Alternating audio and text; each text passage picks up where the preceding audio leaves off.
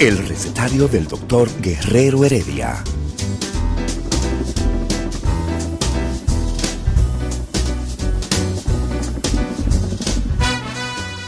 Una respuesta para cada pregunta. Una receta para cada problema.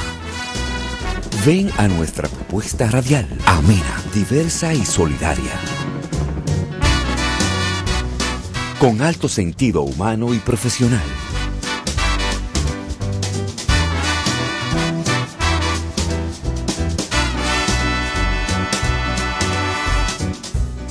Buenos días.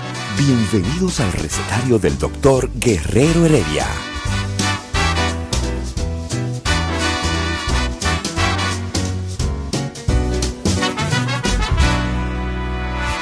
El recetario del doctor Guerrero Heredia.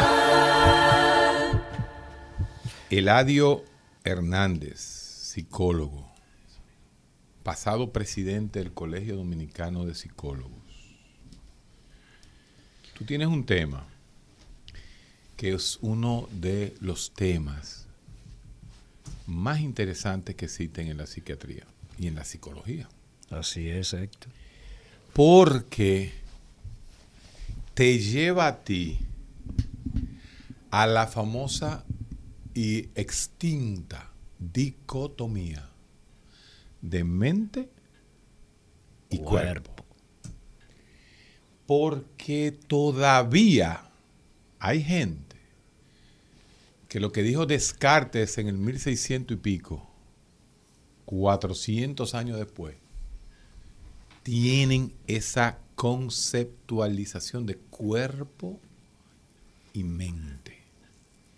Cuando nosotros, psicólogos y psiquiatras, conocemos exactamente que la mente es ese aparato cerebral ¿ah? que produce esa realidad de qué somos, dónde estamos, para qué estamos, a dónde vamos, porque es porque, o sea, ¿Qué sentimos? ¿qué sentimos? ¿Y por qué lo sentimos? Ahí viene, iba, iba a entrar en el segundo grupo de cosas que son esas cosas abstractas, como lo que sentimos, las emociones, los sentimientos, las reacciones. Y justamente... Y, y- y hay una partecita ahí que tú acabas de decir, que regularmente no se distingue cuando hablamos de emociones y cuando hablamos de sentimientos. que Eduardo Castillo está en línea.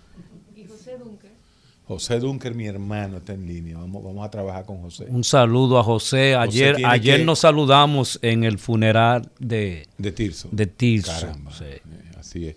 José Dunker, yo quiero que participe más con nosotros, porque nosotros necesitamos esa, esa inteligencia teísta, esa inteligencia cristiana, porque este ateísmo que hay en esta cabina no lo aguanta nadie ya. Y tú sabes qué es lo bueno de No lo José Dunker, nadie. que José Dunker no es sectario. Ni O sea, arrogante. ni arrogante. Discute y defiende sus ideas sin arrogancia. Lo necesitamos, porque aquí lo que hay son ateos arrogantes. Diga usted, Ladio. Mira, usted es un provocador, señor. Eh, hay una figura que está muy relacionada con la situación que nosotros estamos pasando en este momento y tiene, tiene que ver con el COVID. El COVID ha puesto de manifiesto real y efectivamente qué pasa con nosotros y le damos la bienvenida eh, después de siglos. ¡Hey! No, Ah. pero mira, qué, qué, qué honor qué tener aquí a Domingo Carrasco, Domingo Carrasco. hablando nosotros de que esta era una cabina de ateos disociadores. Anda, de mayo me voy hoy. Llegó un masón. Llegó un masón. ¿Un masón o un manganzón? ¿Qué diferencia hay entre el masón y el manganzón? ¿Tú eres masón? No, eso no se dice. Eso no se dice realmente. Que los masones no son paraguayos como los manganzones tuyos. Eso es verdad, es verdad. Tú sabes que yo, yo me, yo, yo antes pensaba, tú sabes que la mayoría de los muchachos ateos son más pariguayos que los cristianos. Y uno tiene la, la como que la, el eh, la intuición de que no, que no es así. Que no, que el que es muy cristianito. No, no, no, no. Los ateos son los más pariguayos. Yo me he dado cuenta de eso. Yo sí te puedo decir una cosa. Que la misma paz que le produce a un cristiano o creyente tener fe en que va a venir una cosa buena, lo mismo pasa con un ateo. O sea, tú, tú te- Siente, siente que esos fantasmas no existen y vive tranquilo. Sin miedo. Sí. el masón. No, los, los masones- Los ateos, los ateos. y los que no creen. Así es. Pero el tema de hoy no era creencia. Yo creo que el Yo tema quiero de- decir algo antes del tema. Tú quieres decir algo, pégate bien al micrófono y dale para allá. Domingo Carrasco, psicólogo evolucionista, el que mantiene viva la fe darwiniana en la República Dominicana. La evolución. La evolución. Como ya ustedes saben, falleció el No, no, todavía. Tirso Mejía No, Ricardo. ah, Tirso sí. Y yo le di el pésame a la esposa. Y destacaba una cosa que se ha dicho poco. Tirso tiene muchos, muchos méritos. sí. Fue uno de los, de los funcionarios de la universidad emblemático del movimiento renovador. Fue vicerrector, jovencito, acabando de venir de Alemania. Y Tirso crea la primera escuela de psicología aquí en República Dominicana, que es la escuela de la UAS. Y no solamente eso, sino que él introduce las primeras ideas de la psicología cognitiva aquí en República Dominicana.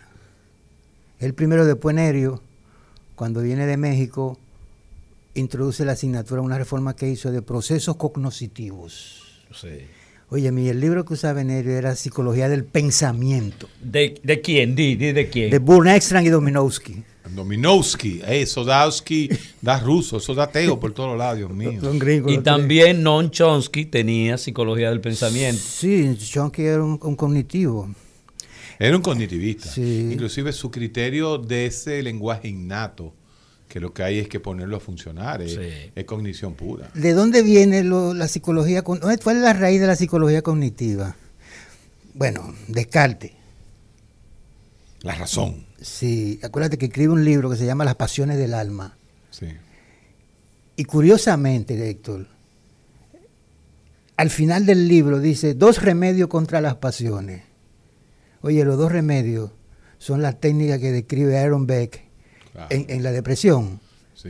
De los pensamientos automáticos Pensamiento y automático. las creencias distorsionadas. Core belief, los core belief, las creencias distorsionadas Wow. y los pensamientos automáticos. ¿Tú sabes cómo lo explica Descartes? Eh, que hay cosas que sí. suceden y tú no lo puedes evitar. Aunque no quiera, tiene que hacerlo. Si te hacen coquillas, te ríes. Pones un ejemplo de, de ese automatismo. Y el otro es un principio que viene de sus principios de filosofía. No aceptar nada de lo que tú no tengas evidencia clara y precisa. Y yo le pongo un ejemplo a los estudiantes de esa creencia distorsionada que el tipo viene y te dice, doctor, ya yo sé con quién es. ¿Cómo? Los celos. Es con el primo. Y ¿Cómo tú lo sabes? Oh, pues yo llegué.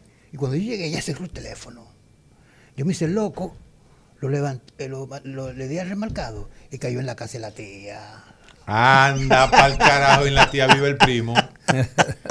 Anda. Óyeme, esa, esa llamada, esa, eso no es ninguna prueba. No. Entonces tú siempre Pero ya, eso es suficiente. Tú tienes que decirle al tipo, prueba. No, no, no, no, no, no, no, no, no, no. Es una creencia distorsionada.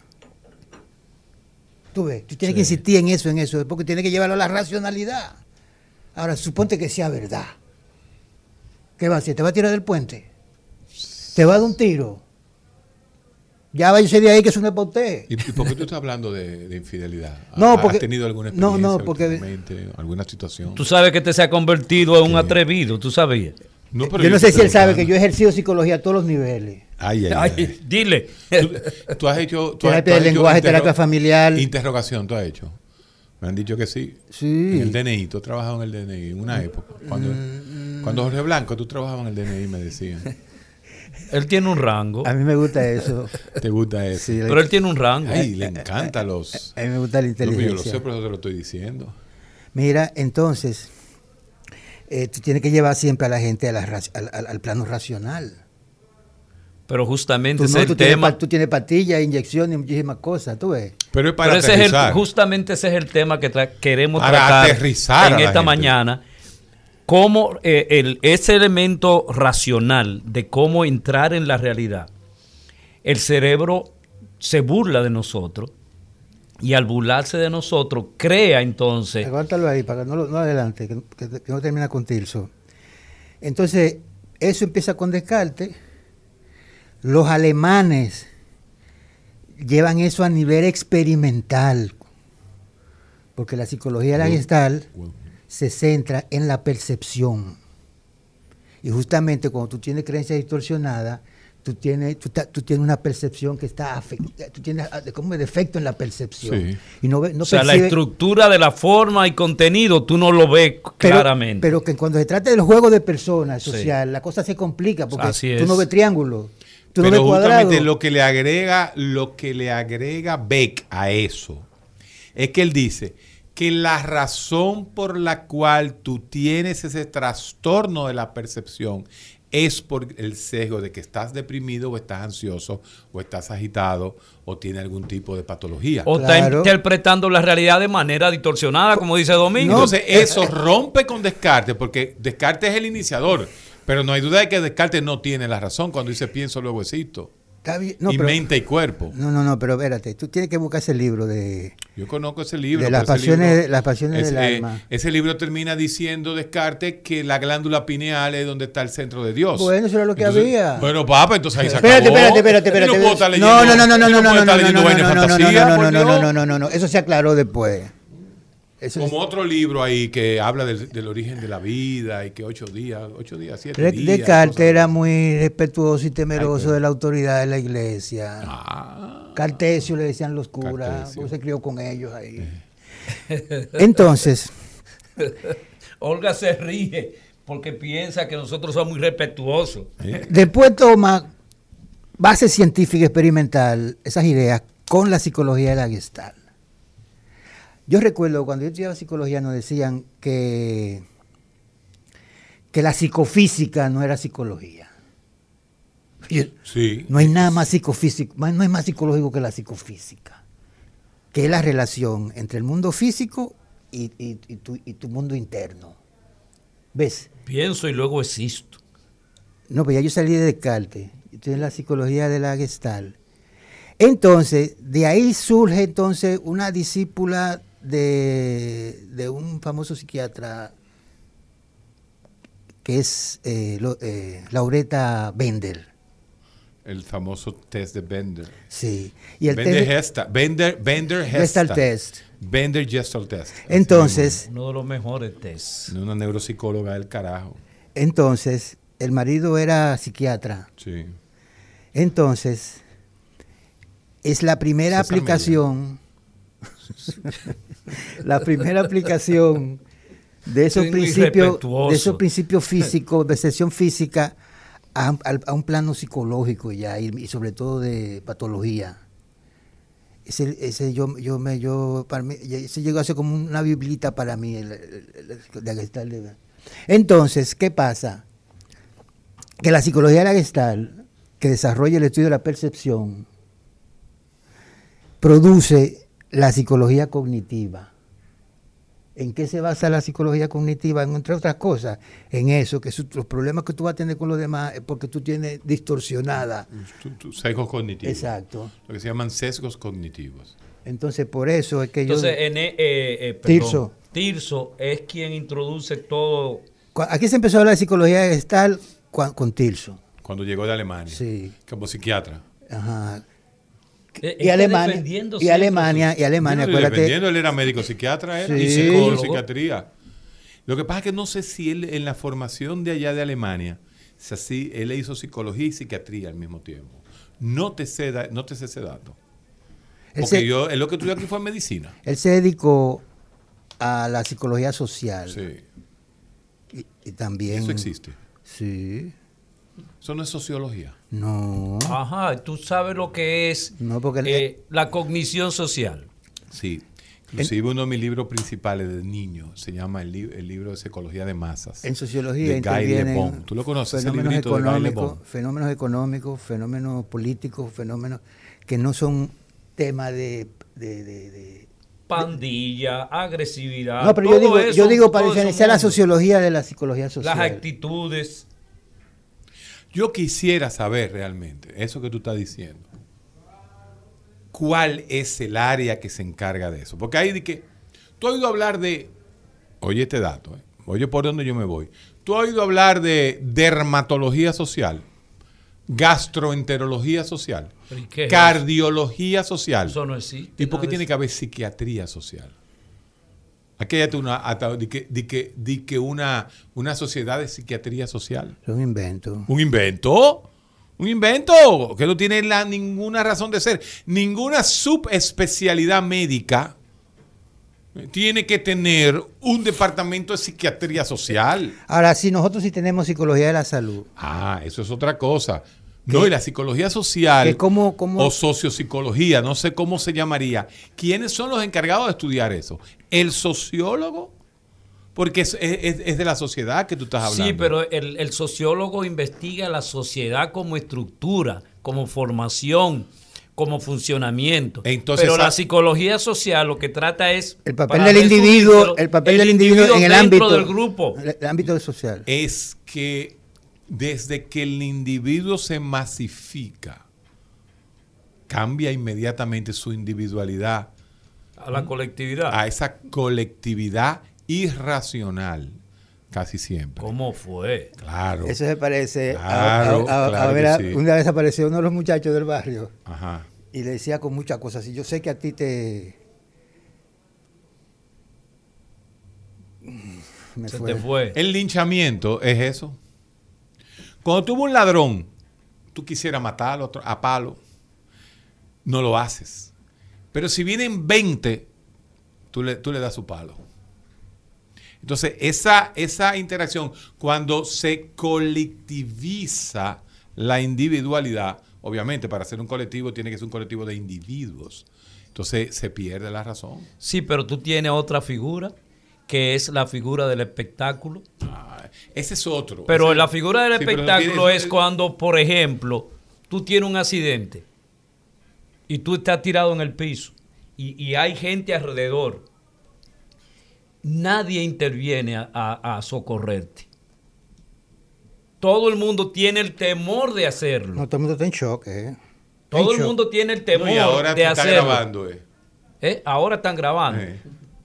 Pero es simplemente cuando uno En vez de interviene, recogerlo. interviene mucho. En vez de auxiliarlo, lo están grabando. Exactamente. Exactamente. El espectáculo. El- el- Espectáculo. la, la sociedad de tribu. Este, este, este país en este momento está en un espectáculo mediático donde cualquier carajo a la vela Sí, tira un. Twitter, le pone que él, él es el representante de la sociedad de, de whatever y ya te tira una cosa y ya se crea una realidad de eso. y Pero peor, peor, cree- peor, sin Twitter. El artículo de Leonel Fernández en el Listín Diario supera Twitter de ese tipo, Así mismo es. porque habla sin fundamento. Sí, aquello que dijo de la tercera dosis. La tercera, ah, sí, sí, no, ahí, ahí se, él, él se va, a, él, él se va a retractar porque Leonel es muy, muy noble en eso, él se va a retractar. No, ahí se parece a. Bosch, espectacular. Bosch era histriónico. Sí, hombre. Pero muy histriónico, y tú lo Sí, sabes. Bosch era histriónico. El espectáculo. Sí, pero y siempre- intolerante sí, pero, también. pero hay algo que yo siempre digo, ay, eso le cae mal a todos los bochistas. Ay, ay, ay, ay. Qué va, manito, Juan, vos se pasó la vida que echándole a Balaguer. El recetario del doctor Guerrero Heredia. El rumbo de la mañana. Noticias de actualidad con informaciones de los principales hechos y acontecimientos políticos, sociales y económicos. Cambia el rumbo desde temprano y acompáñanos en El rumbo de la mañana.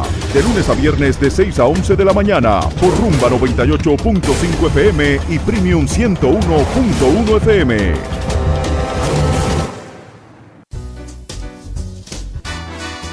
Día de sabiduría y filosofía en el recetario del doctor Guerrero Heredia. El recetario del doctor Guerrero Heredia. Regresamos al recetario. Inicia los somato- la Y somatización. eh, en este momento, yo quería decir hace un momento, de que nosotros estamos en una situación, como siempre, se observa más lo biomédico que el elemento biopsicosocial que debe ser, debe ser establecido en, en el reconocimiento de lo que está pasando en una sociedad determinada. Entonces, con el COVID se han originado, y nosotros revisamos en el plano psicológico, en el plano psiquiátrico, unas alteraciones que no se mencionan, que están presentes y que están afectando a la población. Cuando eh, está el COVID y pasa un acontecimiento contundente, la muerte de alguien muy cercano a nosotros, que de repente nos dicen que murió por COVID, inmediatamente, muy probablemente, si nosotros tenemos predisposiciones de vulnerabilidad, nosotros inmediatamente empezamos a sentir síntomas. Eso pasaba con el SIDA. También pas- pasó con el SIDA. Bueno, Oh. los que estudiamos medicina entre el 83 y el 90. Fue difícil eso. que- no, no, no. Nosotros todos nos revisamos los ganglios, si tosíamos. Sí. Óyeme, esa generación de nosotros no conoció un burdel. Yo pertenezco a la generación que nunca fue a Arminia. O sea que la pandemia te vacunó contra esos. Esa epidemia nos vacunó a esa cosa que ustedes hacían en su momento de ocio. Eh, yo no conozco nadie de, de- de- de- nadie que tenga 50, 55 años. Se llegó a creer que tener eh, eh, Una, una introducción, ¿cómo es? Un coito vagin- eh, anal anal, ya. con una mujer cualquiera sana podía, podía generarlo. No, no, no, no, eso, No, si eh, ustedes, ustedes, No, eso fue una y qué bueno que a la generación que está en Instagram, que es gente joven, la mayoría, eh, pero, pero si nosotros volviéramos al 1983, 84, Si nosotros volviéramos al 84, ustedes no habían nacido, imagínense ustedes. Y, y uno en medio de estudiar medicina.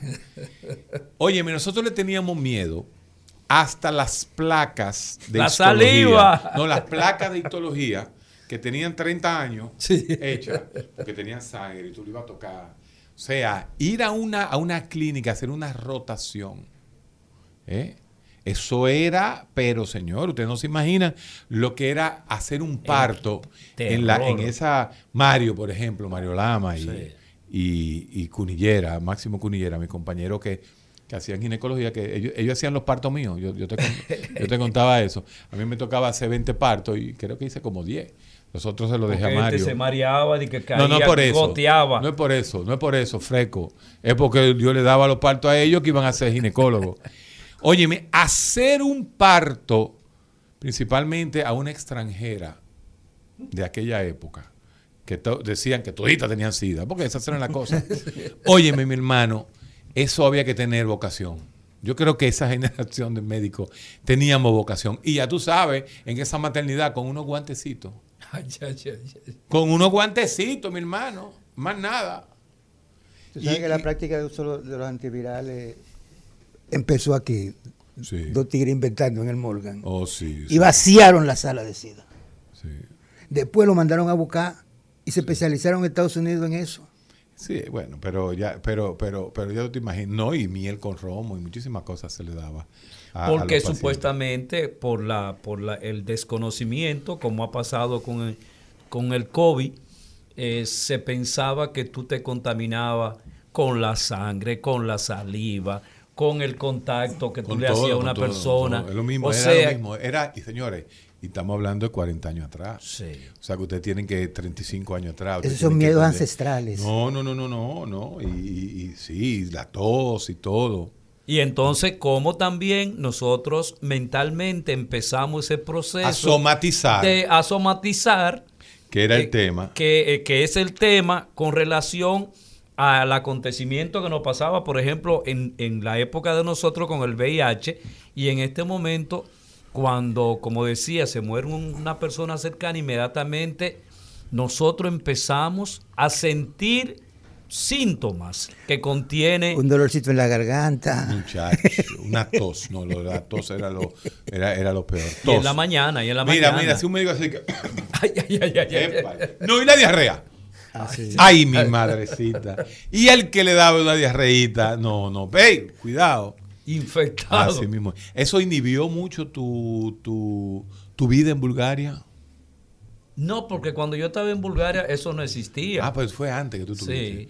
¿Qué año Yo me fui en el viniste? 76, 77, ¿Viniste en- 76. ¿En el 80 y cuánto? 1976. El, Vine- el, el SIDA, 82. así como el Empezó en el COVID-19, 82, justamente. el COVID sí. comenzó en el estaba 80. lejos de aquí en ese Sí. momento. el COVID realmente comienza a, a llamar la atención, creo que en- a finales del 81. En el 82 se dispara. El COVID no, el... Eh, de que El el SIDA. COVID, ¿no? Que ya- SIDA. Y fíjense, señores, el SIDA no tiene vacuna. No, todavía. todavía no tiene vacuna. Pero tiene una serie de medicamentos Ah, sí, que lo controla. que te controla, te disminuye los CD4, que es justamente Pero lo están que trabajando en esa, porque mire, ya consiguieron la del ébola. Sí, pero el abuelo estaba ahí, lo que pasa es que no deja dinero. El ébola, porque el Corps, eh, ese, ese SARS, ese Se SARS del queda allá ébola, en el África. Exacto, no, no vendió. los leones La que deja esta, papá. Por eso que viene second shot, third shot, cuarto show, quinto show, shortstop, toditos van a llegar. One a year. Oye, O no, sea, ajá. que- Ahí que- los cuartos que hay ahí. Que tú piensas que en algún momento necesitaríamos una quinta, una cuarta. No, no, no, no. Yo, No. yo, yo me arriesgué ayer El anual. contigo a decir y con Ricardo Nieves hace una semana que la tercera va llueva, Truene. truene o vente. Y que va a hacer escupir para arriba a mucha gente. Pero mucha gente. El recetario del doctor Guerrero Heredia. Muy buenos días a la audiencia, al recetario, el doctor Guerrero Heredia, el programa más pegado de salud de este país. Yo soy el Divo de la Salud y les voy a dejar un resumen de informaciones de salud de las últimas horas. Miren, yo, el Divo de la Salud, yo, no tengo duda de que a esta persona lo van a deportar. Y se lo digo siempre, te van a mandar al exilio. Aunque ya pasaron esos tiempos horrorosos de Balaguer y Trujillo, lo cierto es que las críticas técnicas y científicas del médico, epidemiólogo y salubrista Carlos Félix no cesan, lo van a deportar. En un reciente estudio de observación que desarrolló da otro golpe en la cara a las cifras oficiales en COVID-19, las que considera maquilladas. Dicen ese estudio que en los últimos 21 días unas 28 provincias han mantenido tasas de positividad en COVID por encima del 10%. A su juicio, eso muestra la gravedad y complejidad del comportamiento de la pandemia, así como la incapacidad de las autoridades sanitarias en manejar la situación. En otras informaciones, hay un proyecto en el Senado que fue presentado para aumentar de 2 a 20 días laborales o laborables la licencia por maternidad. De ser aprobado en la Cámara Alta, la iniciativa eh, tendría más tiempo para que los padres, nosotros, los oprimidos padres, eh, tengamos más tiempo con nuestros bebés al momento de nacer. Y la diabetes no controlada y los altos niveles de glucosa en sangre están relacionados con COVID-19 más grave, hospitalizaciones más prolongadas y peores tasas de recuperación, reveló un estudio presentado en el Congreso Americano de Diabetes. También tenemos que el grupo CTO Dominicana reconocerá a los ganadores de concursos de residencias de este año en un acto que se llevará a cabo el próximo sábado en el Hotel Catalonia a las 10 de la mañana. Y también tenemos que una máquina gen- regenerará piel para injertos en grandes cantidades a partir de muestras tomadas de pacientes. La nueva herramienta desarrollada por la empresa suiza Cutis permitirá regenerar la piel a quienes han sufrido quemaduras graves. Miren, estas y otras informaciones en el portal resumendesalud.net y en el recetario del doctor Guerrero Heredia. Mantenga la sintonía, que este es el programa más pegado de este país en salud. Y síganme en las redes, el Divo de la Salud. Nada, les dejo.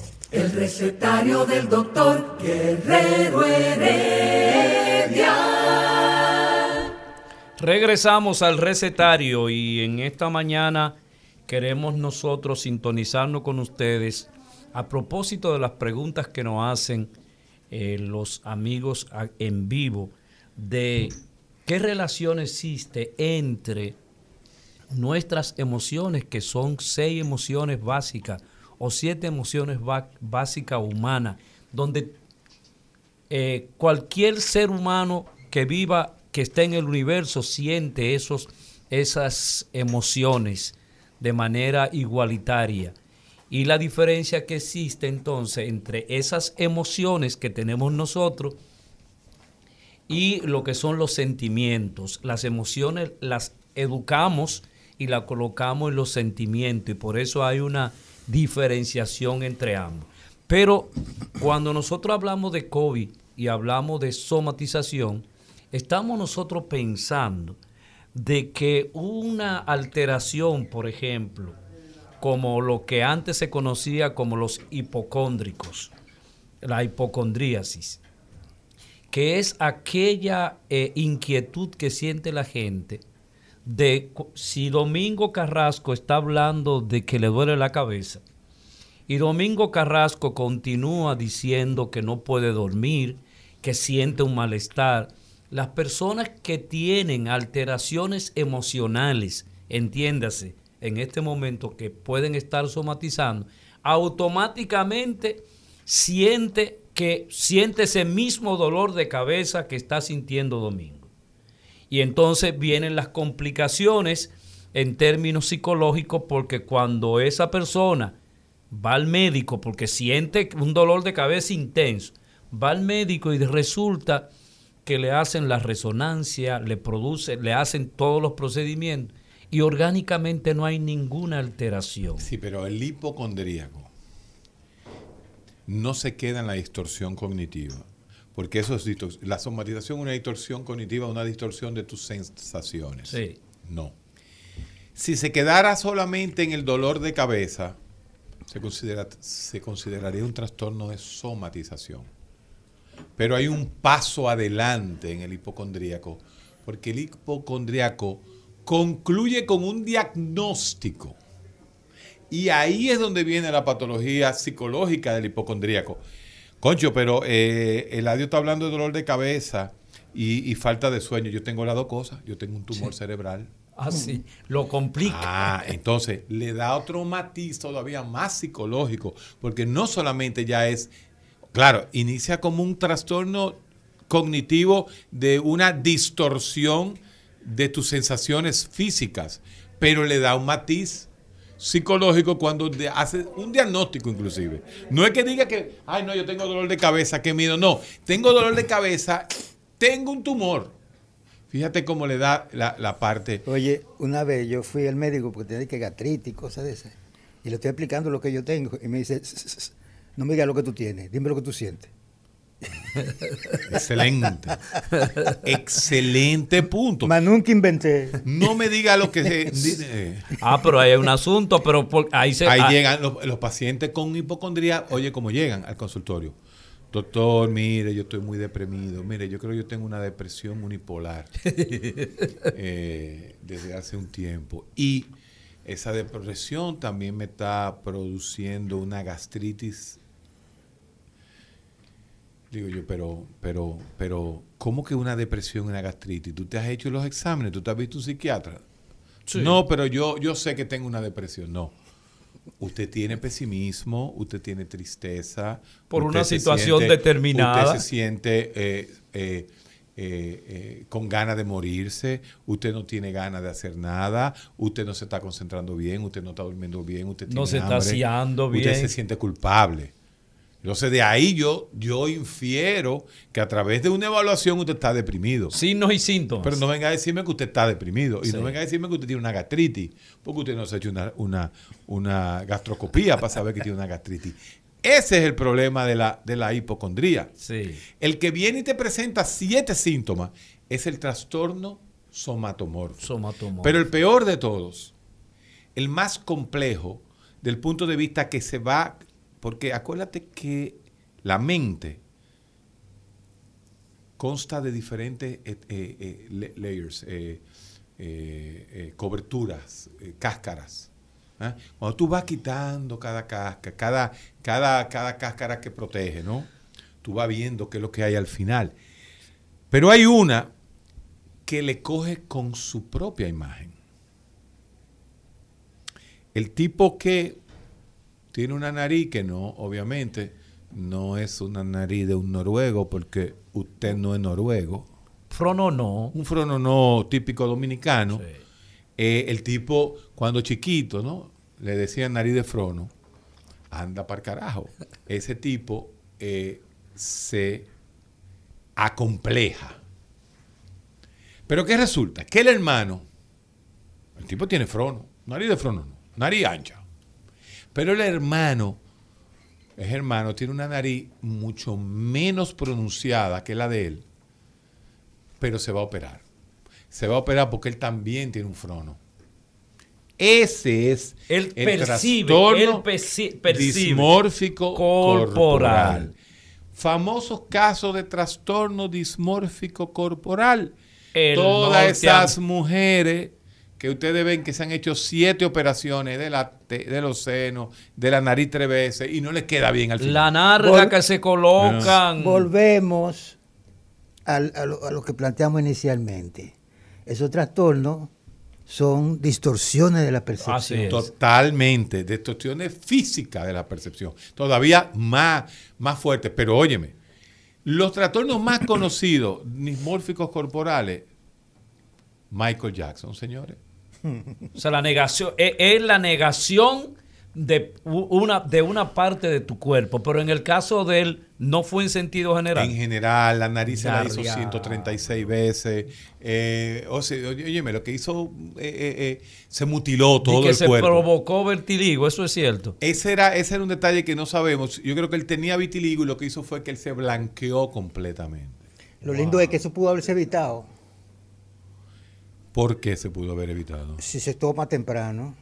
Lo que pasa es que definitivamente la crianza de Michael Jackson fue infernal. Fue un infierno. Sí. El papá era un desde- monstruo. papá era un monstruo psicorrígido que le pedía a él ser lo máximo desde que tenía siete años. Anda. Esa familia Jackson todita, tan como dicen en el argot. Juqueao. juqueao.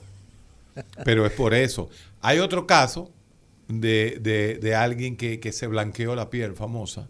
Pero eso es simple, y sencillo. eso no es un trastorno. Que era pelotero, creo. corporal. Eso es que él quiso ponerse blanco. Y Eh, tampoco tuvieron niñez. No vivieron la niñez. O la vivieron muy precaria. Bueno, porque ya eran, pro- ya eran cantantes profesionales. ¿Te entiendes? Ah, bueno, lo de Michael, claro que sí. No vivieron la niñez, por eso era que él tenía esa Fijación. aferración. Yo no voy a decir fijación porque yo no creo que él era un pedrastra. no, no, Sí, yo me refiero. Querido, se ha querido Sí, hablar sí, de se eso. ha pero, querido decir. pero él se igualaba a esos niños. Claro. Sí. Él se igualaba. Eh, Pero hay un caso, eh, saliéndome un poquito del tema, en, en la esquina de mi casa, de manera ilegal, se ha colocado un frutero. Oye, pon eso en otra esquina. No lo pongas el que tu casa porque te van a matar. Eh, entonces, resulta que el tipo era negro. Y el tipo le dio Eso. vertiligo. Pero él sigue siendo negro. Sí. Espérese, señor. Y resulta que el tipo ya tiene, su, su, su piel cambió. Pues todas las personas que pasan desde las 6 de la mañana le dicen al tipo, adiós Rubio, ¿cómo estás Rubio? Hay un deseo de nosotros de ver la gente rubia. ¿Por qué será ese fenómeno? No, pero eso. Rubio, sí. ¿qué jodió Rubio? No, pero, pero también, si una gente no lo conoció en la condición anterior. Yo, no- yo he visto gente que con un chinchín más claro le dicen rubio en el campo. Yo te voy a poner un ejemplo. Sí. Yo te voy a poner un ejemplo. Yo no quiero que se haga ningún tipo de eh, reacción. Ten- No ten quiero. mucho cuidado con lo que tú Pero vas a yo te decir. voy a hacer una pregunta, fenomenológicamente hablando. Si a ti viene Don X, ¿ah? Señor el morenito, flaquito, y te dice, mire Ladio, ponte la tercera vacuna. Te tienes que poner la tercera vacuna. ¿Ok? Ahora viene el señor Y. El señor Y es un blanco, rubio, ojo azul, y te dice, Mr. Uh, Eladio, uh, you need, usted necesita la tercera vacuna. ¿A quién tú le crees? Bueno, en el caso muy específico, no, no, no. no, no, no, no, no. no, espérese, Yo espérese, espérese, no señor. he dicho a quién yo le creo. Espérese, señor. Espérese, señor. Yo te voy a decir a quién yo le creo después de ti. Pero juégatela. Eso tiene una explicación. Pero Juégatela. fíjate que hay un sesgo. Porque Juega- tú no, no hasta dicho cambiaste, hasta cambiaste el tono de voz. No, es que el es tono de voz del ¿eh? negrito. El gringo. El negrito. El gringo dominicano. Eh, eh, pero el, el negrito eh, dominicano no habla así. dominicano. ¿Por qué, Eh, por qué le afectó tanto a él eso? ¿Por qué? ¿A quién, ¿A quién tú le crees? Al negrito. ¿Tú sabes a quién yo le creo? ¿A quién tú le crees? Al doctor. Y el doctor era el negrito. El recetario del doctor Guerrero Heredia. En este momento, el licenciado Domingo Carrasco, psicólogo, profesor de psicología y psicólogo evolucionista, va a explicar el fenómeno que yo expliqué. Se conoce en psicología social como influencia social. Y hay un famoso experimento emblemático Chacho. Que es un grupo de, de gente que son cómplices y uno que ignora. Ajá. Entonces le van a preguntar cuál de dos líneas es más larga. Y el color verde Lo- también. los cómplices y van a decir que la más pequeña. Y Todo el mundo, expresión social. Sí. Entonces, él en primero dice, que- lo dice correctamente la B. Y los otros, la, C, la, la A. Ah, Se ve, se ve, le toman la foto. Cuando él oye la primera vez, se hace así, dice, coño. Me equivoqué. Cuando le tocó la ronda, dijo la A. presión social. Y tú, eh, hay una presión social en, En raza. en, la, en la raza. Yo no sé si yo, yo no me metí mucho en lo de la raza, pero tiene sentido la reacción del tipo. ¿La de quién? La, Del de, experimento. la del que la, la- la- la- Sí, pero no- la no que te- el- la- la del que cambia. Tú estás teórico. Cambia la percepción. Es que yo quiero que tú me digas a quién tú le, a quién tú le creíste más.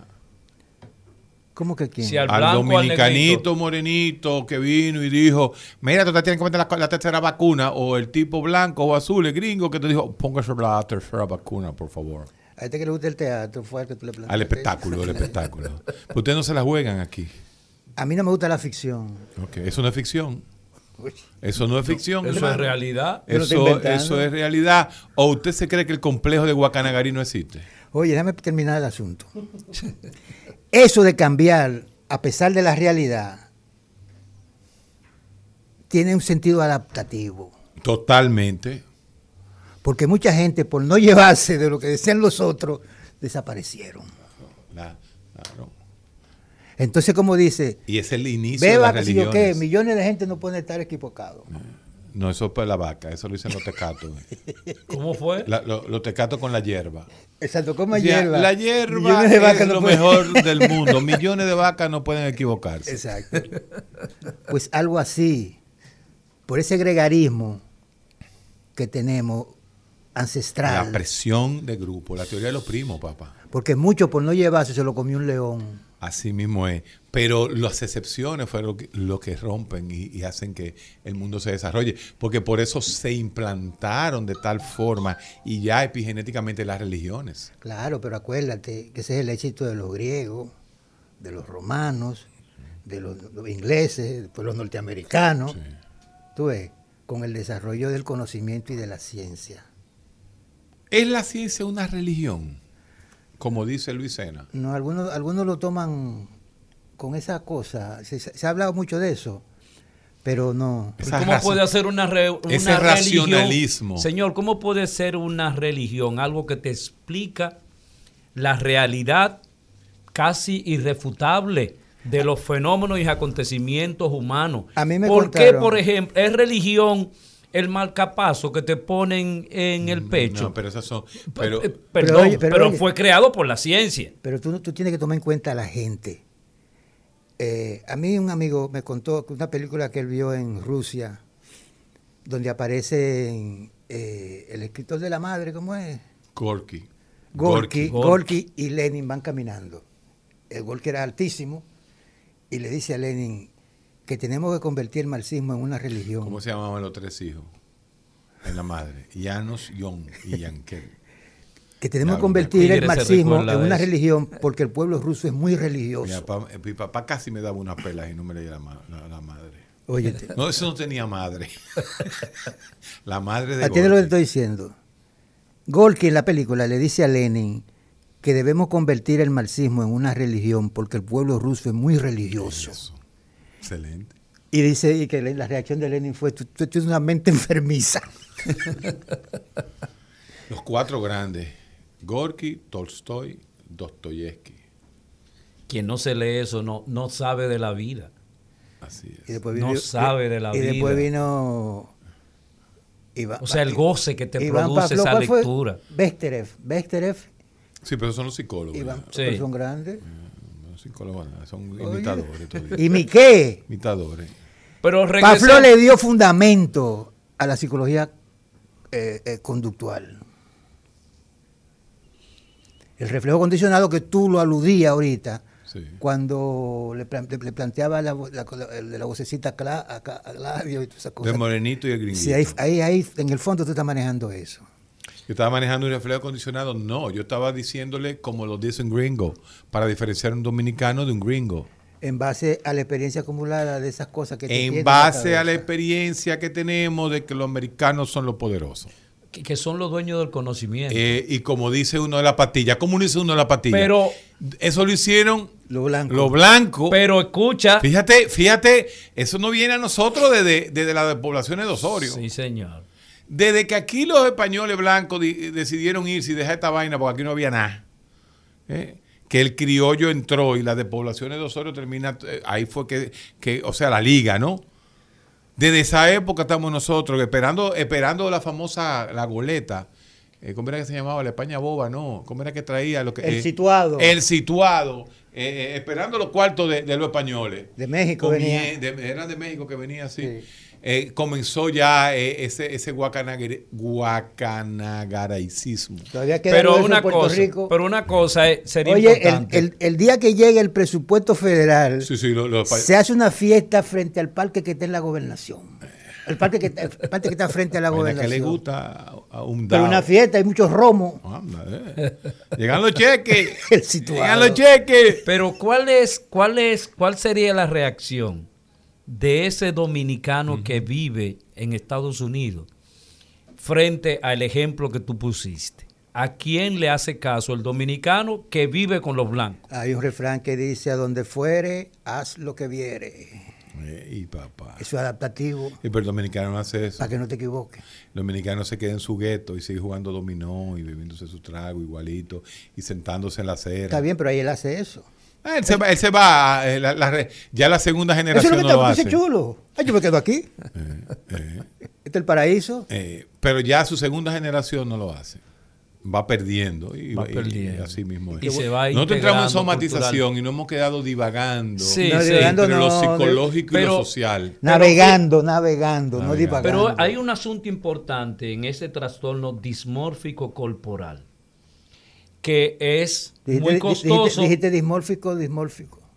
que es muy costoso y que en, básicamente en nuestras mujeres ha generado muchas distorsiones. Por Mira, ejemplo, la tú primera ves... distorsión dismórfica socialmente aceptada de la mujer dominicana es el desrizado. No, ya, ya fueron sustituidas, de- Héctor, por las extensiones. Extensiones y queratina. Y Entonces, el óyeme. pelo hindú. Eh, pe- Pelo hindú. Óyeme, óyeme, óyeme, óyeme. Esa es la, el primer requisito de esa muchachita que tenía su moñito Moño a los malo, 7 eh, años, sí, a los moño 8 malo, años. Y desde que esa muchachita se Descubrió. No, se, se, se, ¿cómo se dice? Se, cuando le llega la Se menarquia. se- se cuando esa muchachita se forma. Se forma es la palabra. sí. Desde que la niña se forma, esa abuela, esa mai, esa bisabuela de esa niña ya de 12 años formada, van directo al pobre cabello de esa niña. Y más agarran esos moñitos de esa pobre muchachita. Y le dan jalones. Y le dan Y lo jalones enredan ahí. hasta que se parezca a lo de la doña. Oye esto, Anda. oye esto. Ay, mi Oye lo que me contó una amiga española. Eso, eso se llama dismorfia, dismorfia social. Oye lo que me contó una amiga mía española. Cuando yo tenía cabello, Ajá. él ta- vivía, el papá de ella vivía en la casa. Sí. Y yo sé que el señor siempre se quedaba mirándome. Y un día me dijo ella, mi papá dice que tú tienes un pelo hermoso. Hermoso. sí. Y él admiraba el pelo de Peña Gómez. El- no, eso no era pelo. Oye, Oye, ya este oye, oye, oye, oye. racismo. Oye, él admiraba, él admiraba Hermano. el pelo de Peña Gómez.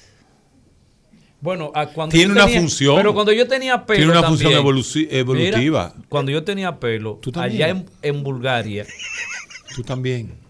Allá en Bulgaria, tú sabes qué hacían los muchachitos, me Sí. ponían la mano para ver si era verdad. Es verdad que te daban manía a veces. Y- este y tipo, una banana te este- daban. ¿y este tipo. Una banana. El recetario del doctor Guerrero Heredia.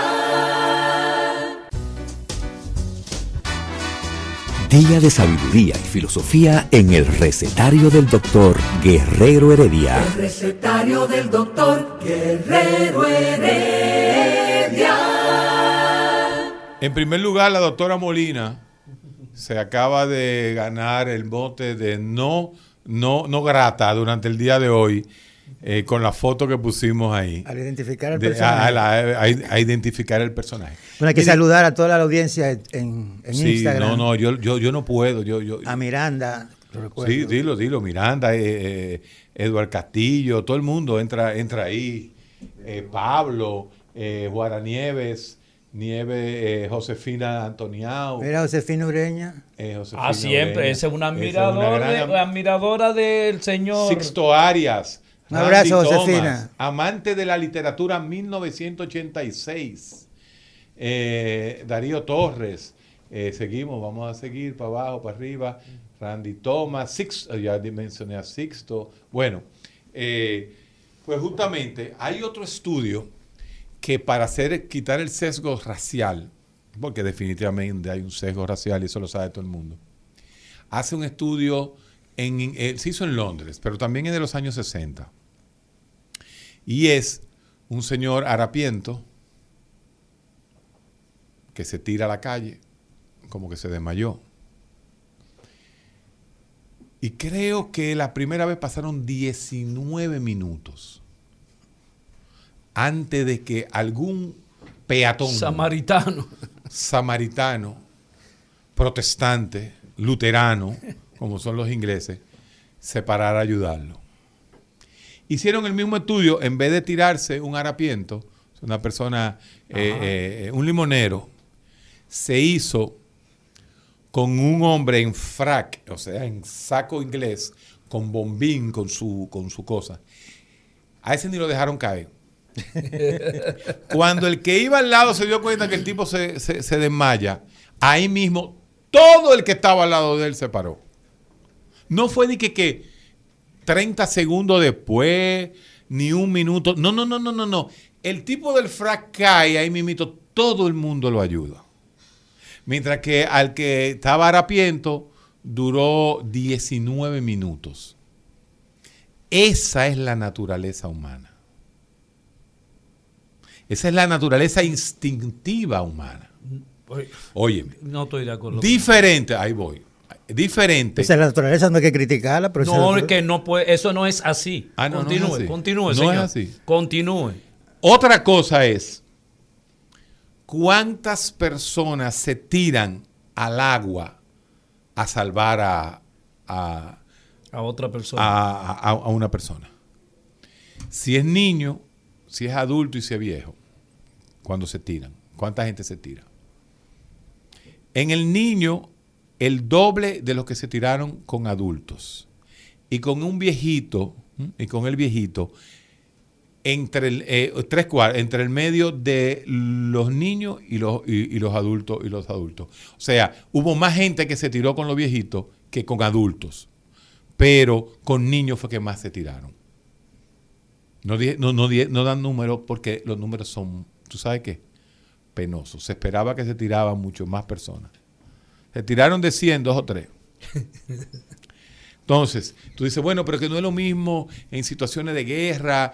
Sí, por eso son héroes de guerra y le ponen una cruz púrpura, una estrella púrpura cuando salen a salvar. Entonces, la naturaleza humana, aunque existe la compasión, esa compasión epigenéticamente se ha ido perdiendo. Pero además no se puede negar la influencia social. Ahí vamos, ahí vamos. La influencia social y en qué sociedad serán es- esas, esos acontecimientos. Sociedades colectivistas como los, los asiáticos, los japoneses, los vietnamitas y toda esa población, los, los propios chinos, estos experimentos tendrían otra repercusión. Tú dices Pero que en la sociedad judeocristiana, lo que tú quieres decir, eh, se reacciona más individual. Definitivamente. Bueno, pero eso fue comprobado y esa fue la gran discusión de Byung-Chul Han y Slavoj Zizek ahora con la pandemia.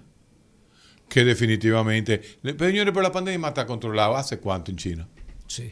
En China no es un problema la pandemia ya. Entonces, sí, ha- hay una organización porque son más colectivistas. Además, confían en sus gobiernos. es- además Eso es puro asiático. Eh, eh, por ejemplo, tú vas, tú Mira. vas al barrio chino, escúchame, Domingo, tú vas al barrio chino y en los restaurantes ¿Aquí chinos, o en New York? aquí, aquí, tú, en los restaurantes, muchos de los restaurantes tienen mesas que dan vueltas. Eso lo explicamos una vez. Sí, una vez explicamos eso, ¿por qué los chinos tienen la mesa que dan vueltas? Porque así se sirve la comida. Se sirven la comida, Oye, y ¿qué se pasa? sirve todo, todo lo que tú quieras. No, no, no, oye, Pero oye, nosotros oye. lo servimos de manera extremadamente individualista. Es que a nosotros Sírveme ahí. en Occidente eh, una característica es el individualismo. Si vamos nosotros tres a un restaurante, ¿qué tú vas a pedir? Sí. ¿Y tú qué vas a pedir? Ellos no hacen eso. No. Incluso las mesas son redondas, con unas cosas que giran, porque no todos los platos son de todo el mundo. Pero yo te quería... Pero eso es un acto, en la comida, es un acto sumamente personalizado. Y en ese acto personalizado está el sentido de la colectividad. Totalmente está en la colectividad porque ahí no, eh, o sea, tú si no quieres arroz blanco no te sirve. no te ¿entiendes? sirve. Oye, Pero lo típico es que todo el mundo come lo mismo. Exacto. Carlos Mar escribió sobre el modo de producción asiático. Yo nunca entendí eso. Esa cosa que decía Carlos Mar, yo nunca la entendí bien. Yo la acabo de entender leyendo Los orígenes del poder político, el segundo tomo, el primer tomo del del poder político de Francis Fukuyama. Final de la historia. Francis Fukuyama dice que lo que, tú no lo mencionas, tú que lo lo que Carlos- todos los días. ¿A Fukuyama? Sí. No, lo que pasa es que Fukuyama, imagínate. que lo que Carlos Mar hablaba de Supercapitalista, ¿eh? Sí, El, el- el- el gran crítico de Carlos Marx. eh. Fukuyama. Joder. Oye, que el, la sociedad occidental, perdón, Oriental. el- el- no, no, el feudalismo europeo Sí. es un feudalismo del señorío. Entonces, en la comarca hay un señor feudal que gobierna todo y, y- y tanto poder tiene que tiene el derecho de pernada. Sí, claro. ¿El derecho de qué? Hasta está con la mujer. pernada, a deflorarla primero él. Wow. y salí con la sábana manchada. Ahora sí. En, en, en Asia es diferente. El señorío es familiar. No hay un señor feudal, hay una familia que es como la... la- la- la- entonces, La pero oye esto, no se queda ahí en esa familia, sino que todas las familias parientes de esa, en las diferentes comarcas de la región, forman parte del señorío Sí. aunque con niveles diferentes. El impacto que tuvo el, el descubrimiento de América en Europa. Ah, ¿qué tú ves con eso? Que los asiáticos son co- cooperadores colectivos y este tipo de cosas. Pero en, en Europa predominó el individualismo, el saqueo. Los- a los chinos lo que interesaba era hacer negocios. España habla que tú veas, es triste la historia de cómo España conquista las Canarias. Sí. Una cosa cruel. Oye, América. Espérate que lo mismo que hacen que hizo en Canarias fue lo que hizo en Euro- aquí en América. Por eso la diferencia entre las sociedades colonizadas por españoles y las sociedades colonizadas por los ingleses, No, ni los tanto. Estados Unidos. España le enseñó a los franceses, a los holandeses y a los ingleses A robar. la ¿Cómo- técnica cómo robar? ¿Cómo a saquear, robar? a saquear. Por eso esa famosa poesía de Neruda, buscaban oro y lo buscaban tanto como si fuera su alimento. Así es. Dice Fukuyama, que no Fukuyama no, eso lo dice Fernando Pérez Armesto, el que te dije que escribió 1492 los orígenes de la, de la modernidad. Que ya me va la idea. Ah, Fukuyama. No, no, no, no, Fernando Pérez Armesto. 492, la modernidad. Sí. Dice que los chinos lo que les interesaba era hacer negocio. Sí, sí, que eran, eran, eran negociantes. Dice él que hay prácticamente, casi está seguro que llegaron aquí a América. Y lo- y al ver toda esta tribu de gente primitiva, no volvieron. Pero los europeos buscaban otra cosa y convirtieron a los nativos en prácticamente esclavos y lo pusieron a producir riqueza. ¿Tú piensas que lo- en sentido general los blancos tienen un pensamiento No es problema de blanco, no, no, no, no, no, no es problema de No, blanco, no no, es no, pro- es problema, no, son problemas sociales. No, porque no, todo- no, no todos- no todos fueron iguales. no Porque ahora que, todos- tú vas, ahora que tú vas como tratan los negros aristócratas en África los otros. Ay, mi madre. No me destruya claro. mi pensamiento, mi Pero asunto, claro, pero ven claro que acá. sí. Yo tengo que ponerte, ¿cómo es? Eh, eh, sacarte La- esa disonancia. Sí, esa disonancia cognitiva. Festingerana, como dirían. Bueno, eh, el tema de hoy se ha ido en, en- en muchas cosas, pero vamos a ir al pueblo, vamos a ir al pueblo. Vamos a escuchar Que Analí, que, que hable con nosotros de este tema de hoy abierto. Y la gente de Instagram- 809-682-9850. 809-682-9850.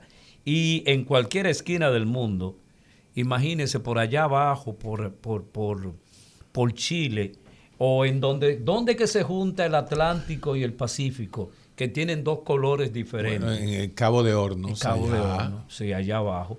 Eh, usted puede llamar al 1-833-380-0062. El extremo austral de Chile. Wow. Buenas. Aló. Sí, opine usted de los temas que hemos tratado en esta Mira. mañana.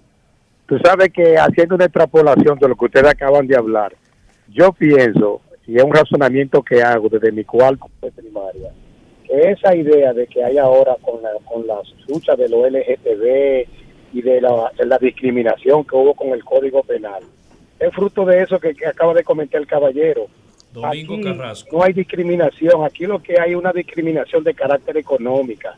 Si usted es negro, homosexual, eh, trigueño, blanco o extraterrestre, si usted tiene dinero, usted será bien recibido. Ahora, si usted es una persona común y corriente, usted será de las personas que no va a disfrutar de la mieles del poder. Gracias. Muchas gracias. Aquí hay una, aquí hay un sesgo, un sesgo racial y es por el sesgo haitiano. Sí. Ser haitiano es ser pobre y ser pobre es ser negro. Entonces ese sesgo lo hay, lo hay, eh, se rompe, eh, da trabajo romperlo, pero es una realidad. Buenas. Bueno, Sí, le escuchamos. sí, eh, exclusiva para el doctor Guerrero. Ajá. Doctor, desde que entró el COVID, yo estoy creyendo en usted. Déjame bajar un poquito, perdón, déjame bajar un poquito, no se me daña. Eso va dirigido para ti exclusivamente. sí, sí, sí, sí, sí, por, lo que, por la pregunta que es médico total lo que le voy a preguntar y necesito una respuesta. Me imagino que así están la mayoría de los ciudadanos. Sí, póntela. Eh, si a mí me dijeron, ponte dos vacunas Póntela. y ya no, Sí. ya tú vas a estar libre. Entonces yo soy una persona que tengo conmovilidades, a pesar de que tengo 60 años, pero tengo conmovilidades. Eh, cardíacas sobre todo. No, no, no, nunca se dijo póntela que ya tú vas a estar libre. No, no, eh, Eso es lo que nosotros queremos oír. Para reducir el impacto. Ok, entonces, ¿cuál es, la, ¿cuál es la preocupación mía? Y me imagino que de muchos, porque uno en los, cuando uno se reúne con los amigos, ah, pero ¿cómo esta cuestión? Como usted, ¿cómo esta vaina? Porque me mandaron y ahora la gente se está muriendo. Entonces, tú sabes que Willy le va a llegar duro a la gente, porque Willy fue una persona que se cuidó hasta el extremo del COVID. Entonces se pone su vacuna primero que todo el mundo. No sé si llegó a las tres, pero se la pone todo el mundo. Willy se puso la dos y no va. Se puso tres. Ese amigo que usted dijo que se puso tres, incluyendo la Pfizer. Entonces, por favor, para la tranquilidad de la mente, yo, aunque usted no me conoce, pero tengo mucho aprecio a usted por su conocimiento, dígale algo a este pueblo que le llegue en ese sentido, por favor. Nada más hay que ver todo lo que se ha muerto, que no, la, se, la, que no se la, la, la vacuna. Lo escucho por la radio. Sí, mira, la vacuna no es Dios. Y usted dice que usted cree en mí. Mire, yo le pido de forma eh, eh, que no, no crea en mí, porque yo no creo en nadie, ni en nada. Desgracia. Yo no creo en nada ni en nadie. Yo creo en la ciencia. Evidencia, clara y, y no es creer, es evidencia. O sea, yo la palabra creer, yo quiero, yo quisiera sacarla de mi diccionario. Yo no quisiera creer. Esa palabra para mí no existe. Ahora, lo que la ciencia comprueba, mire, lo que se ha dicho toda la vida de la vacuna es que la vacuna eh, disminuye todos los parámetros de COVID. La mortalidad, la contagiosidad, la letalidad, la letalidad, mortalidad es lo mismo. Entonces, ahora mismo, ahora mismo, ahora mismo, señores, si ya tenemos dos vacunas, que es lo que yo quiero, que todos lleguemos a tener dos vacunas, y usted tiene algún tipo de comorbilidad, la tercera va. La tercera va y oiga, oiga por qué, querido amigo. No es solamente porque se va a comprobar que la tercera vacuna nos da todavía más inmunidad, sino porque es un producto del mercado. Y nosotros tenemos siete meses hablando que el nuevo producto del mercado, que es el Dios dinero, recuérdese que ya no hay estados. Poderoso Señor. Poderoso, el Señor Todopoderoso, el Dios es el mercado. Y el mercado sirve para consumir. Y ahora mismo el artículo de consumo es la vacuna. Todos nos vamos a poner una tercera dosis hoy, mañana o dentro de un año. Entonces, como usted dice que usted cree, ¿verdad? Vamos, vamos a utilizarle la palabra. Si usted se la va a poner, usted prefiere ponérsela hoy o dentro de un año. No, que hay que tener tuyo. Se la vamos a poner, entonces póngasela. Todo el que tiene la oportunidad, Eladio Hernández. Yo me la puse. Se la puso. Domingo se la puso. Entonces, realmente mi recomendación, querido amigo, es que si usted tiene sus dos vacunas y usted tiene la oportunidad de ponérsela y ya pasó el tiempo, vaya y póngasela. Porque la vacuna no es Dios. La vacuna no es perfecta. Pero definitivamente nos está ayudando. Fíjense que ha bajado el COVID. Eh, nos quedan 10 minutos de programa. Seguimos. Buenas. En- hace 100 años, Buenas. una pandemia parecida Quédate a esta, momentito. una pandemia parecida a esta, Sí. la mal llamada gripe española, Sí. Mató mal calculado 50 millones de seres en el mundo. Y este lleva tres nada más. Y mira la ciencia, todo lo que ha hecho. Ujú. Y es la misma vaina. Ajá. La Buenas. misma- no, no, 50 millones en, en, en mil millones de personas. Exacto, mucho Porque esta tiene 3 milloncitos en 10, en 8 mil Es millones. Siete, siete mil. Siete mil y pico siete millones. mil quinientos millones de seres humanos. Diga usted. Buenas. Eh, esto, la pregunta es para ti, eh, no es de COVID, por favor. Dímelo, lo que tú quieras, pregunta lo que sea. Oh, yo quiero preguntarte, ¿qué es, es- es lo mismo, por ejemplo, si yo me despierto de sueño? Si yo me despierto, por ejemplo, a las 3 de la mañana y, y qué sé yo, duro una hora o hasta dos horas para dormir otra vez, pero después en la tarde yo duermo Mal. esas dos horas, dime, ¿eso es Mal. problema? Mira, oye, oye, ¿cuál es el criterio número uno? Oye, el criterio número uno. No se puede esperar el dispare del cortisol despierto. Usted tiene que estar durmiendo cuando su sistema reticular ascendente y su ciclo circadiano regulados, disparan el cortisol a eso de las cuatro y media, 5 de la mañana, ahí es el momento donde el ser humano comienza a despertar. Dormir bajo el sol. Señores, ustedes nada más tienen que cerrar los ojos de noche y darse cuenta que el negro que produce la oscuridad no es lo mismo que medio rojo que produce la luz.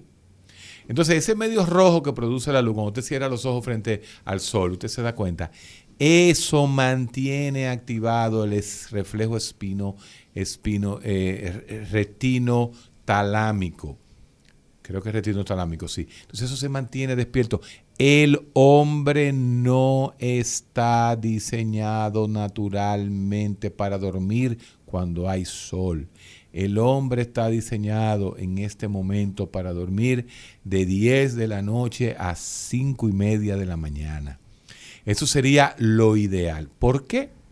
Porque a las 5 de la mañana comienzan los rayos gamma. Ni siquiera son los rayos ultravioletas.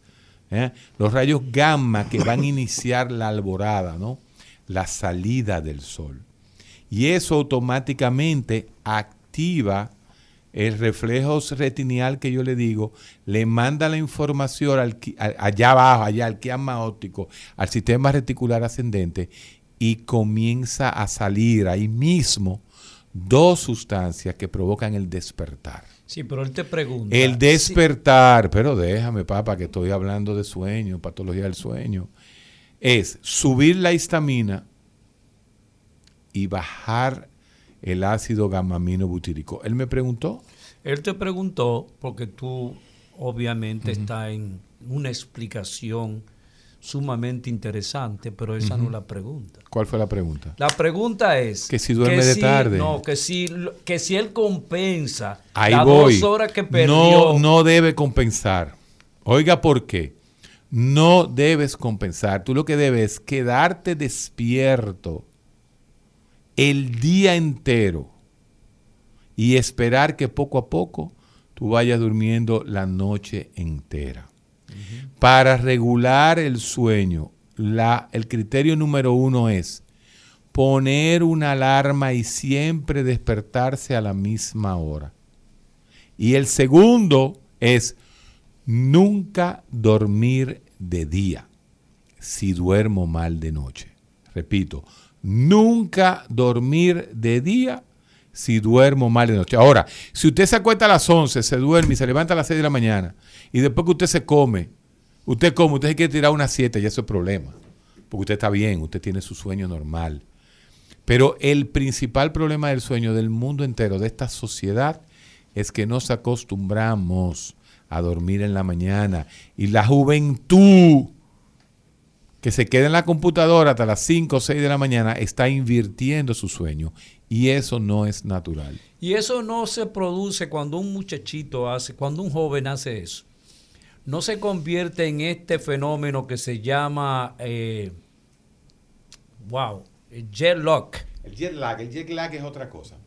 Los jóvenes lo hacen y somos de goma. Los jóvenes, cuando uno estudiaba medicina, yo estudiaba hasta las 12 y media. Mira, yo trabajaba en un emisor de radio desde el año 1987. El jockey de música 1987. En inglés yo lo oía. En inglés. ¿Cuánto, ¿Cuántos años hace esa vaina? 33 años. 34. Yo creo que era un americano. Ah, era 106.5 FM, Super Rock. The best sound in Santo Domingo. Me quedó bonito todavía. Óyeme, yo trabajaba hasta las 3 de la mañana. ¿Y tú sabes qué hora yo tenía clase? A las 7. Dormía 4 horas en esa época. Y uno era joven. Después el sábado agarraba y se dormía a las 3 de la tarde y amanecía el domingo a las 5. Tiraba 24, pero eso era la gente joven. Oye esa vaina.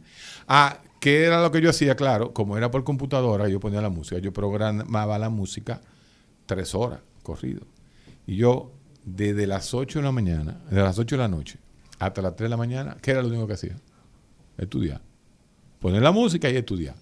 Entonces, realmente todo el mundo debe tener higiene del sueño. Pero yo pienso que tú debes explicar un poquito lo, el jet lag. ¿En qué consiste el jet lag? El jet lag no es más que cuando uno a, a través del vuelo aéreo, traspasa tu ciclo circadiano y lo adelantas o lo retrasas. Jet lag no es más el adelanto o el retraso de tu propio ciclo circadiano. O sea, de- de- de- del hábito que tú tienes. Del hábito tuyo natural. Entonces, para eso es la única vez que yo personalmente doy melatonina. Para la única vez que yo hago melatonina es para el jet lag. Yo te hago a ti un programita de a qué hora dormirte cuando te vas en Iberia para España y te hago un programita cuando tú te vas por American Airlines para Dallas. Yo hacía eso. Yo le decía, yo le preparaba el combo. ¿a qué hora tú te despiertas sin que nadie te tenga que llamar? Exacto. Y entonces te empieza a contar una cantidad de horas y llega el momento en que debe acostarse. Así yo lo resolvía eso. Con mucha gente me tocó hacer eso. Bueno. Buenas. Hola, buenos días. Sí, buenas. ¿Cómo estamos, Eladio? Minutos. Sí, Y Héctor también, Edari, que hablan. Cuéntenos. Diciendo yo que el joven lo que tiene que hacer lo que hago yo para que pueda tener buen sueño. Yo salgo a las 7 de la noche y me acuesto a las 9 y de ahí en adelante mambo hasta las 4 de la mañana. Y no tengo que levantarme jamás hasta el otro día. Muy bien, muy bien. Eso es lo que yo hago. Ok. Gracias por compartir con nosotros. Buenas. Buen día. Sí, buenos Eh, doctor, doctor, eh, yo sé que existe el apnea de sueño, pero por ejemplo, no es mi caso, yo trato de ser muy puntual, pero es un problema en el cerebro, por ejemplo, que yo tenga que ir a llamar a mi amigo todos los días, todos los días, todos los días, y no sé, no sé si es una irresponsabilidad, pero yo me he dado cuenta que hasta si se queda recostado ahí en el mueble, aunque sea de día, se duerme. Y por ejemplo, si empieza a ponchar el teléfono, pueden explotar una bomba al lado de él y como que ni cuenta se da. Como que yo me he dado cuenta que el cerebro de él se duerme como con cualquier cosa, hasta Y con cae, el teléfono, me he dado cuenta. La apnea del sueño, apnea del sueño, produce una hipoventilación nocturna. Hay una hipoxia nocturna, no le llega demasiado oxígeno, y el paciente no Hipoxia duerme bien. que no- no hipoxia es falta haya- de oxígeno. Entonces tiene lo que se llama una hipersomnia matutina. Eh, se duerme en cualquier lugar. ¿Cuál es la característica de el sueño que le da a los apneicos? Que le da que ellos pasan inmediatamente de una fase 1 no REM superficial del sueño a lo que se conoce como una fase REM se van directamente o pasan directamente de la 1 a la 4. O sea, esos son los que tú ves que, como tú dices, se desploman. Bim, bum, ahí mismo se Se mueren, se mueren, como dicen. Sí, eso es. La apnea del sueño, su tratamiento no es psiquiátrico, no es usar pastillas para dormir. La apnea del sueño se quita con la máscara. Y no la mascarilla del mascarilla, mascarilla, mascarilla del COVID, sino con el BiPAP, que no es más, eh, perdón, el CPAP, ahora es O continuo. sea, que hay un instrumento Hay para un eso. instrumento, ¡guau! el que te dispara. Es incomodísimo, pero tan pronto las personas se acostumbran a su CPAP, le cambia la vida. Porque dejan de sentirse así somnoliento ¿Y el día dónde, entero. ¿Qué médico hay que ir para eso? Otorrino-laringólogo en este país, los que están poniendo esas máquinas son los otorrinos laringólogos, uno que viene aquí donde, eh, donde nosotros, la me fue el apellido, qué pena me da que no me Luis. acuerdo. Sí, el, el que siempre viene con Lidia. Dios mío, se me fue el nombre. Ah, Eh, Rodríguez. No. No. Eh, y los neumólogos. Por ejemplo, el doctor Jorge Marte, que estaba aquí ayer, es un sleep, eh, él hace sleep studies, o sea, él hace estudio del sueño. Última pregunta en el recetario. Buenas. Sí, sí, gracias. Héctor, voy para ti también. Un abrazo para todos ustedes. Cuando tú hablabas de lo que es el, el complejo de, de Guacanagarí, ese, ese guacanaricismo que tenemos nosotros, quiero primero confirmar el concepto contigo. Es aquella, es aquella cosa que nosotros pensamos que lo de afuera es mejor. Eso es Guacanagarí. Eh, repite la pregunta. No, no, no, mira, el, el complejo de Guacanagarí tiene dos, senti- dos sentidos. Aparentemente, Pero las religiones incas, quiero que- azteca, sí, popteca, pero quiero- tapateca, rocoteca, todos los discotecas, esos indios, aparentemente ellos tenían una serie de deidades de color blanco que se dice que eran los vikingos, que llegaban y ellos tenían cierta, eh, cierta relación mágica con los hombres a caballos y los hombres en... en Sí, porque en Rojo, Rojo llegó a refugiarse en Norteamérica. Exactamente. Entonces, uno, uno no sabe, pero el de aquí, el taíno, Guacanagarí, claro, eh, fue un hecho social que, que marcó. Y marcó porque lo hegemónico, y ahí me voy al, al, sociali- al comunismo puro de Gramsci, lo hegemónico crea el discurso. Y la tecnología Y el superior. discurso es la verdad. Y la tecnología Así es. superior. Bueno, ha Mírate, sido, Ah, Vienen en una casa que va por el mar. ha es sido una todo. casa que va por el mal. Ellos ha lo que andaban en Yolita.